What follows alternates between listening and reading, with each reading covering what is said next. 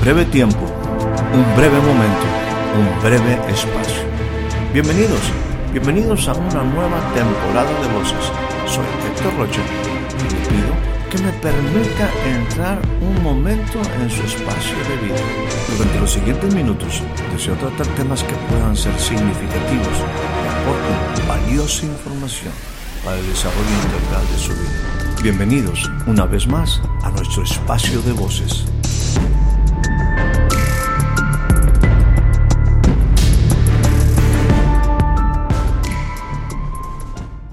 Le doy a usted la más cordial bienvenida a este nuevo breve espacio de voces. El día de hoy estaremos considerando unas escrituras que se encuentran en el capítulo número 2 de la primera carta del apóstol Pedro. Dice de esta manera en su capítulo 2, versículos 9 y 10.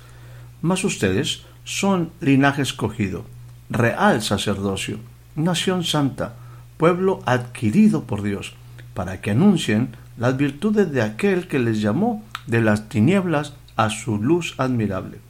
Ustedes, sí, ustedes que en otro tiempo no eran pueblo, pero que ahora son pueblo, que en otro tiempo no habían alcanzado misericordia, pero ahora han alcanzado misericordia. En estos dos versículos hay verdades maravillosas. Permítame solamente mencionar algunas de ellas. Ustedes, ustedes que no eran pueblo, ahora son pueblo ustedes que no habían alcanzado misericordia, han alcanzado misericordia. Ello porque hubo alguien que les llamó de las tinieblas a su luz admirable. Dice también, ustedes son un pueblo adquirido por Dios con un propósito. Hubo una obra que nos permite o que nos permitió alcanzar misericordia y ser el pueblo de Dios.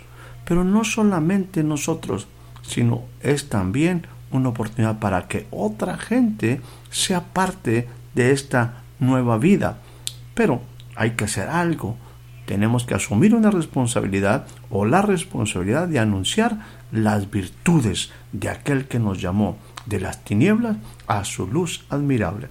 Muchas veces en estos envíos nos hemos referido a Jesús como el máximo estándar el mejor ejemplo. Jesús es un varón aprobado. Halló gracia delante de Dios primeramente y también delante de los hombres. Primeramente, eh, hablando de Jesús y sus virtudes, déjeme hablarle de lo que la escritura me dice que fue la obra de Jesús. Recuerde que para él era muy claro a lo que él había venido.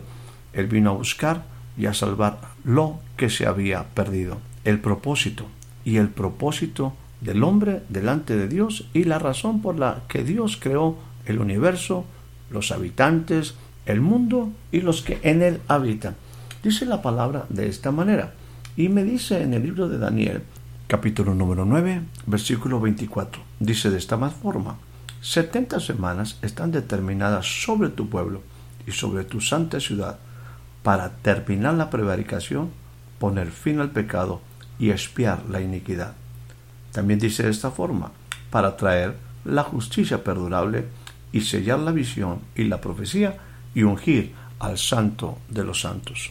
Solo hace unos días el pueblo cristiano alrededor del mundo recordó una vez más el sufrimiento de Jesús en la cruz del Calvario, su muerte, su sepultura y, por supuesto, su poderosa resurrección. De la obra de Jesús es lo que precisamente este pasaje de Daniel nos refiere, porque la obra de Jesús fue una obra perfecta. Se requería perfección, porque el hombre se había alejado de Dios. Es en los tiempos de Moisés y obviamente a través del pueblo de Israel cuando Dios empieza a mostrar en una manera muy directa lo que era su propósito y su plan ante la problemática de la separación del hombre delante, delante de él. Y dice de esta manera en el capítulo número 34, versículo número 6, dice, y pasando el Señor por delante de, de Moisés, dice, proclamó, el Señor, el Señor, fuerte, misericordioso y piadoso, tardo para la ira y grande misericordia y verdad, que guarda misericordia a millares y que perdona la iniquidad, la rebelión y el pecado, y que de ningún modo tendrá por inocente al que es malvado. Insisto en que el hombre había roto su comunión con Dios. La desobediencia violentó el orden divino. El orden y el propósito entonces tenía que ser restaurado. De ahí lo importante de la obra, la obra de Jesús. Y en el libro de Daniel me habla de tres cosas en forma especial y quiero brevemente hablar sobre ello. La primera acción va directamente a terminar la prevaricación. Pero, ¿qué es prevaricar? Es salir de cualquier norma correcta establecida y hacer cosas a sabiendas, conociendo cuál es mi deber y cuál es mi función. O sea, es hacer algo con premeditación, aun sabiendo que estoy actuando en forma incorrecta en contra de algo que sé que he entendido, que comprendo es una responsabilidad. También aparece la palabra transgredir. ¿Qué significa la palabra transgredir? Es pasar más allá de las normas y costumbres y no respetar, no respetar lo establecido. Recuerde que estamos hablando de la obra de Jesús de terminar con la prevaricación. Cuando María resume la anunciación de que va a tener un hijo, es muy claro el propósito de Jesús en lo que se le dice, y dará, esa virgen, dará a luz un hijo, y le pondrá por nombre Jesús, porque él salvará al mundo, a su pueblo, de sus pecados. Otra cita se encuentra en Primera de Juan, capítulo número 3, versículo 8, dice de esta manera, el Hijo de Dios se manifestó, se manifestó para este propósito, deshacer las obras del enemigo. Jesús entonces apareció para terminar la prevaricación. La segunda cosa que me dice es poner fin al pecado. Y para esto también quiero traer algunas citas y bueno, poner también aquí una referencia, una definición de lo que es iniquidad o pecado. Recuerde que en el capítulo número 34 nos habla de la misericordia que Dios guarda y que perdona la iniquidad, la rebelión y el pecado. Entendamos lo siguiente, la iniquidad es esa condición del hombre alejado de Dios, es eso que traemos innato, que se manifiesta en rebelión y que finalmente se evidencia en nuestros hechos en pecado. Es donde está también la prevaricación, en el sentido de saber hacer lo bueno y no hacerlo. Eso es pecado. Ahora, permítame decirle, iniquidad es esa perversidad moral, es esa maldad, ese pecado, ese saber hacer lo bueno y no hacerlo. Dice la Biblia de esta manera en el capítulo número 2, versículo 14 del libro de Colosenses. Pero Jesús, habiendo cancelado el acta de los decretos que había contra nosotros, cosas que nos serán contrarios, los ha quitado de en medio, clavándolos en la cruz para eso apareció el Hijo del Hombre, para cancelar el acta de los decretos que había contra nosotros. Hebreos capítulo número 9, 26 dice en su segunda parte, y en la consumación de los siglos, en la consumación de los siglos, esto se refiere precisamente a hace dos mil años cuando Jesús muere en la cruz del Calvario y resucita posteriormente al tercer día, dice, en la consumación de los siglos se ha manifestado para destruir el pecado. Y esto es sumamente importante, por el sacrificio de sí mismo. También me dice el libro de Hebreos en su capítulo número 10, versículo 14, porque con una sola ofrenda, su propia sangre, hizo perfectos para siempre a los santificados.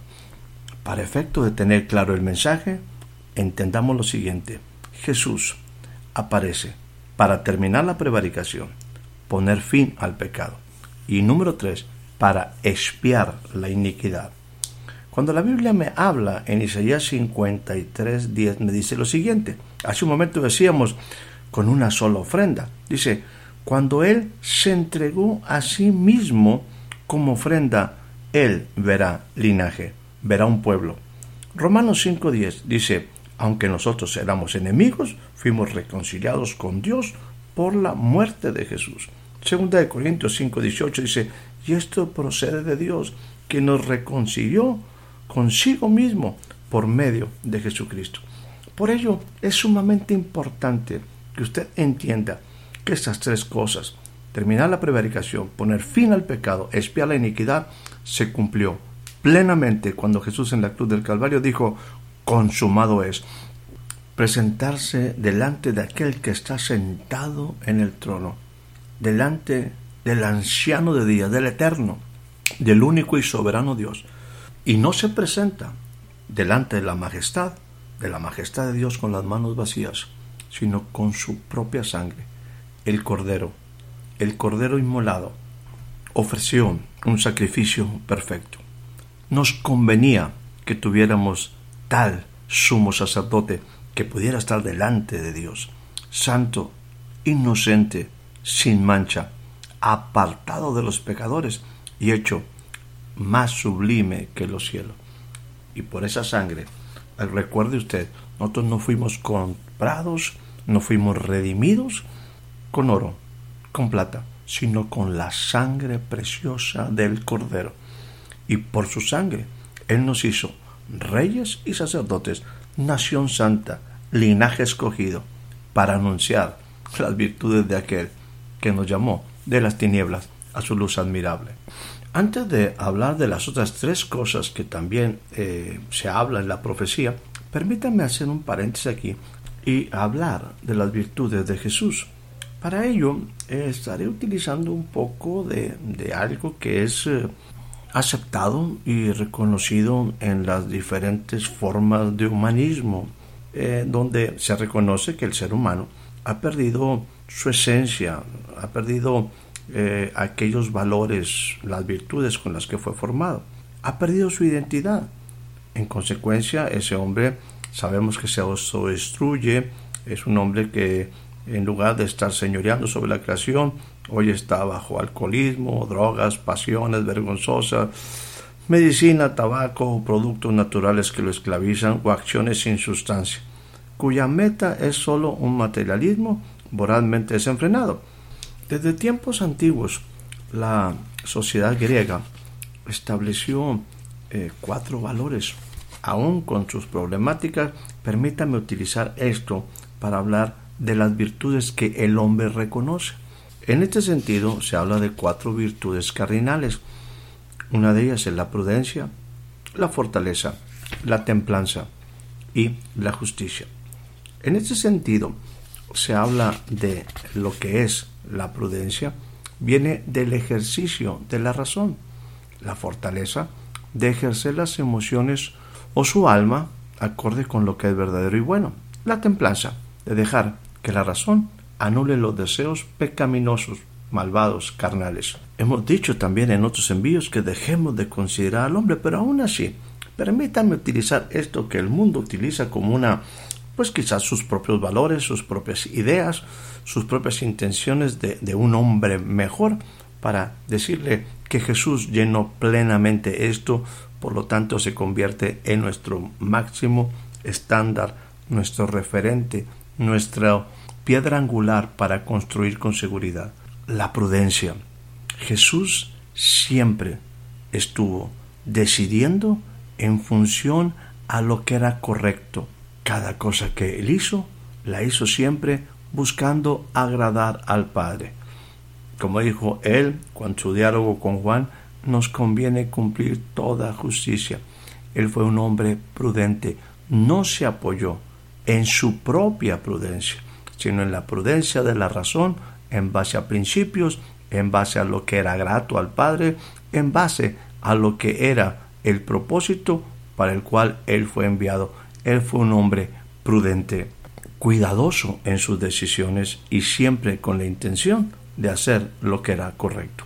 Cuando se habla de fortaleza, se habla de ejercer las emociones o el alma acorde con lo que Él es bueno, con lo que es verdadero. Bueno, déjeme decirle, Jesús era un hombre, un hombre como usted y como yo. Él tuvo sed, él tuvo emociones, él manifestó su naturaleza humana solo algunos días antes de que fuera apresado, previo a su crucifixión, él mostró esa vulnerabilidad, esa fragilidad de hombre, diciendo, estoy triste hasta la muerte, porque él sabía que tenía que enfrentar un proceso de separación por un momento con el Padre.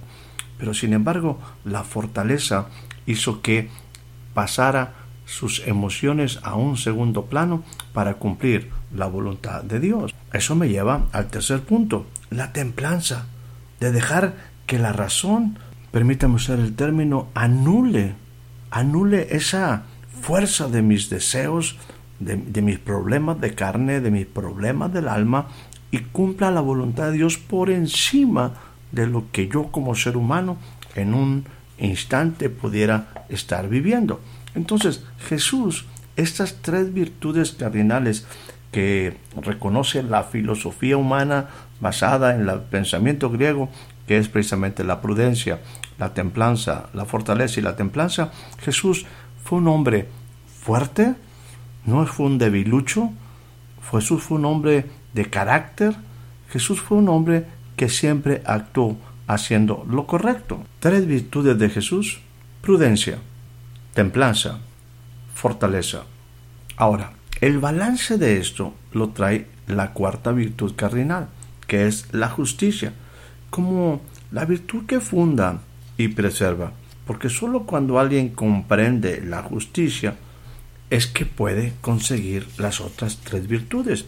Y cuando alguien llegara a poseer todas las cuatro virtudes, es la justicia la que las mantiene todas juntas. Y desde estas virtudes es la justicia la que viene para crear un ambiente en que cada elemento de la mente está de acuerdo con las otras virtudes. Pero bueno, estamos hablando de justicia humana. Permítame aquí hablar un poquito del pensamiento humanista.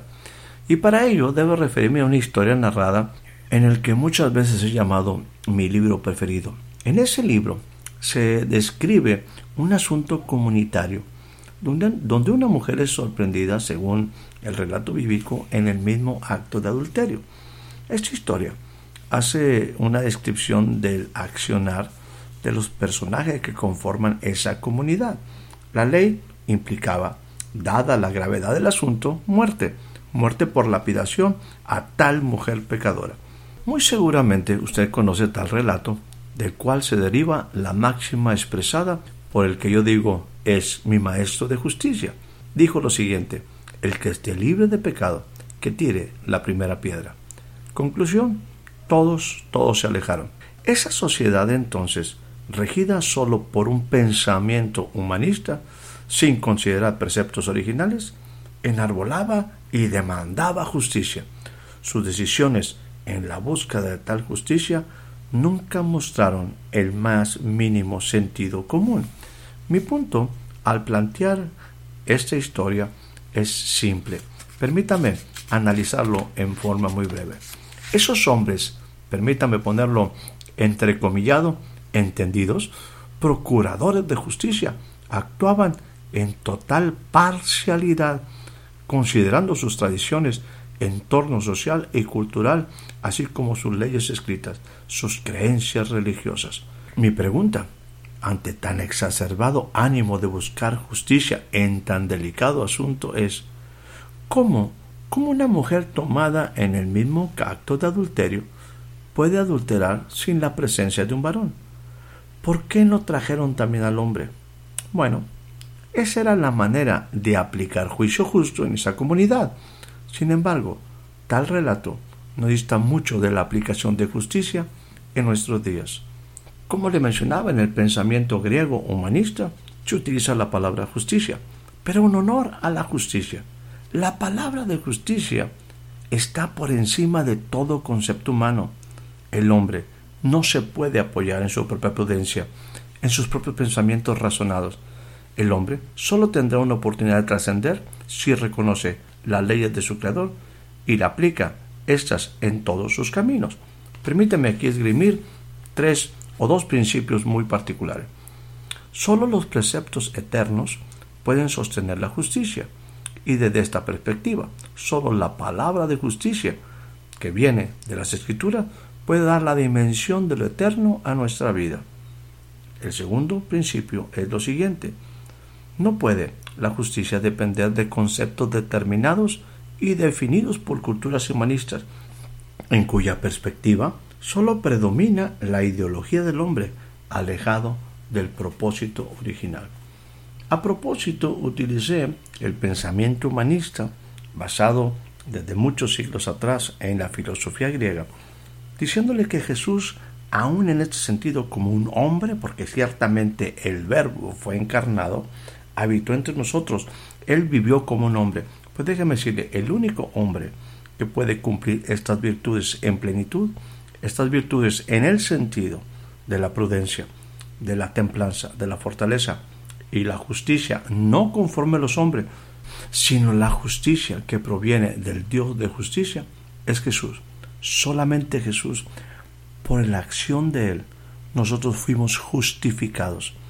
En el Evangelio, en las buenas nuevas del reino, en las buenas nuevas de Dios, la justicia de Dios se revela por fe y para fe, de tal manera que usted y yo, por medio de la justicia, recuerde, no éramos pueblo, no habíamos alcanzado misericordia, pero por causa de la obra de Jesús nosotros llegamos a ser justicia de Dios.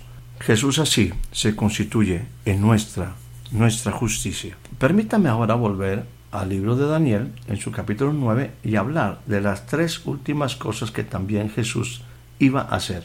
No solamente, no solamente lo que hizo, sino lo que todavía iba a hacer.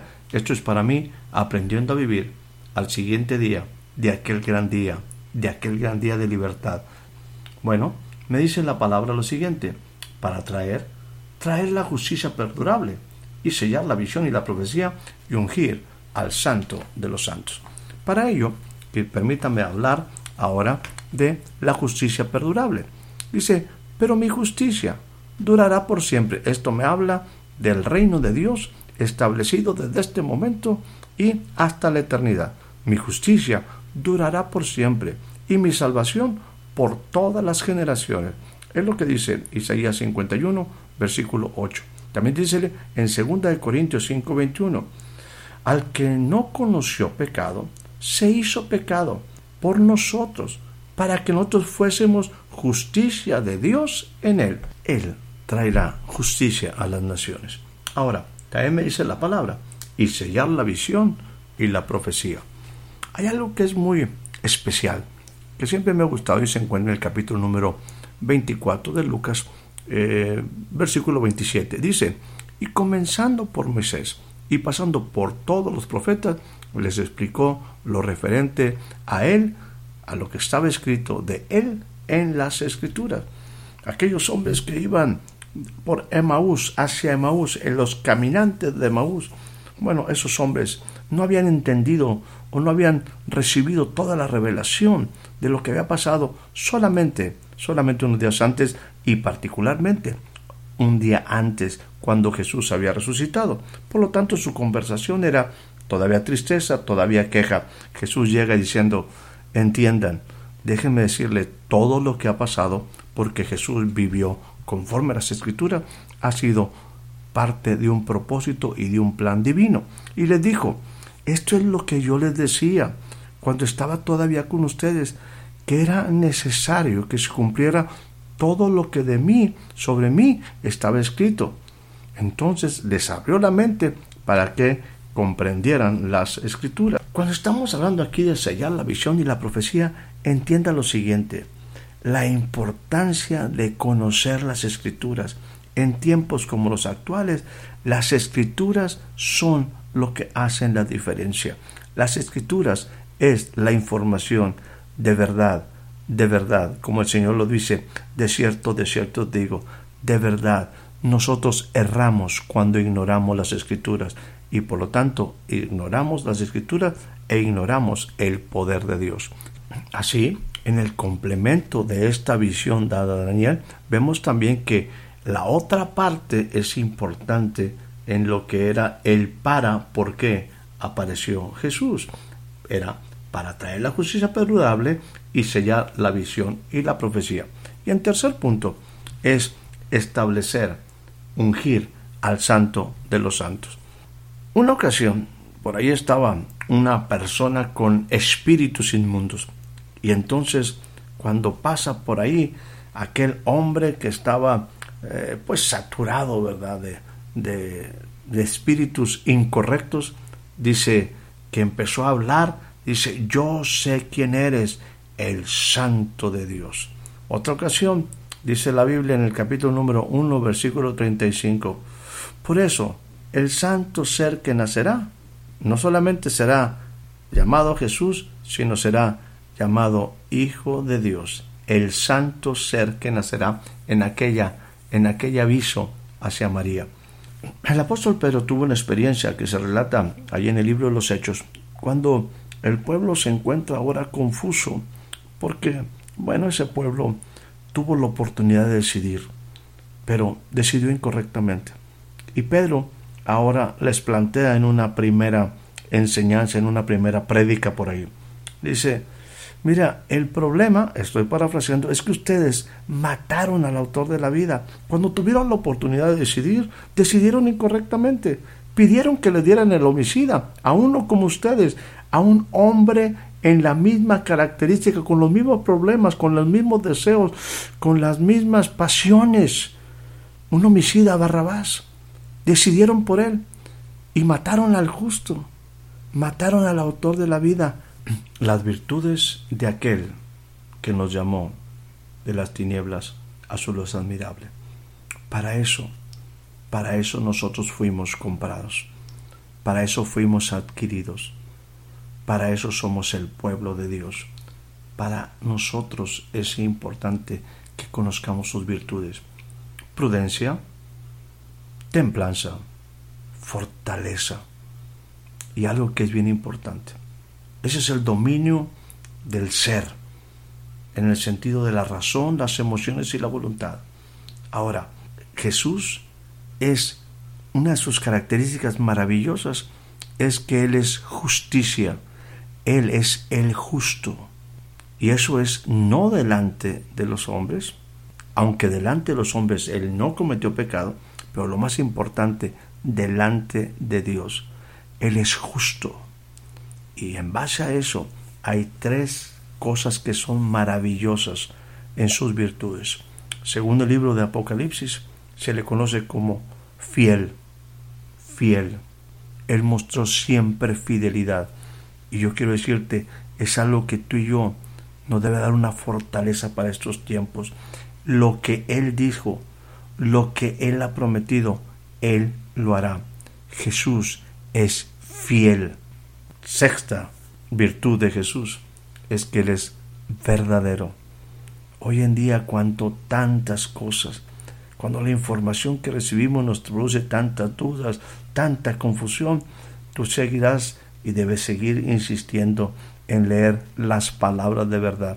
Lo que Jesús dijo siempre, y mucho más cuando enfatizaba de cierto, de cierto te digo, en verdad, en verdad te digo, mira, Jesús no habla de la verdad, Él es la verdad. Es el único hombre que se ha atrevido a decir, yo soy la verdad. Créelo, Él es verdadero. Y finalmente, también refiriéndome a lo que decía por ahí en, en ese discurso de Pedro, él decía, ustedes mataron al santo. Y el santo no se refiere, como generalmente en la tradición, un santo, sí, que la gente adora, Aquí, este santo que es Jesús debe de ser adorado. Pero hay que entender una cosa. Él es santo porque fue apartado para un propósito. Y ese propósito se sigue estableciendo aquí en la tierra. Ese plan, todo el conjunto, todo el propósito de Dios se sigue estableciendo en la tierra a través del santo. Y déjame decirte una cosa. Nosotros mismos somos nación santa, un pueblo adquirido para anunciar las virtudes de aquel. Hay un propósito, hay un propósito. Quizás concluyo diciéndote, usando las palabras del apóstol Juan cuando estaba en la isla de Patmos. Y dice, yo Juan, tu hermano, soy copartícipe en la tribulación, en el reino y en la perseverancia del propósito de la obra de Jesús. Y tú y yo somos también llamados para anunciar pueblo adquirido para anunciar las virtudes de aquel, de aquel que nos llamó de las tinieblas a su luz admirable. Un hombre prudente, un hombre templado, de gran fortaleza, de gran carácter, un hombre justo, un hombre fiel y verdadero, el Dios verdadero, el Dios santo. Ese es Jesús. Anunciar sus virtudes a tanta gente necesitada abrirá una puerta para una, una nueva vida. Que tengas una excelente noche, que tengas una excelente tarde, que tengas un excelente día. Espero haya disfrutado de este breve espacio de voces. Soy Héctor Rocha. Hasta la próxima.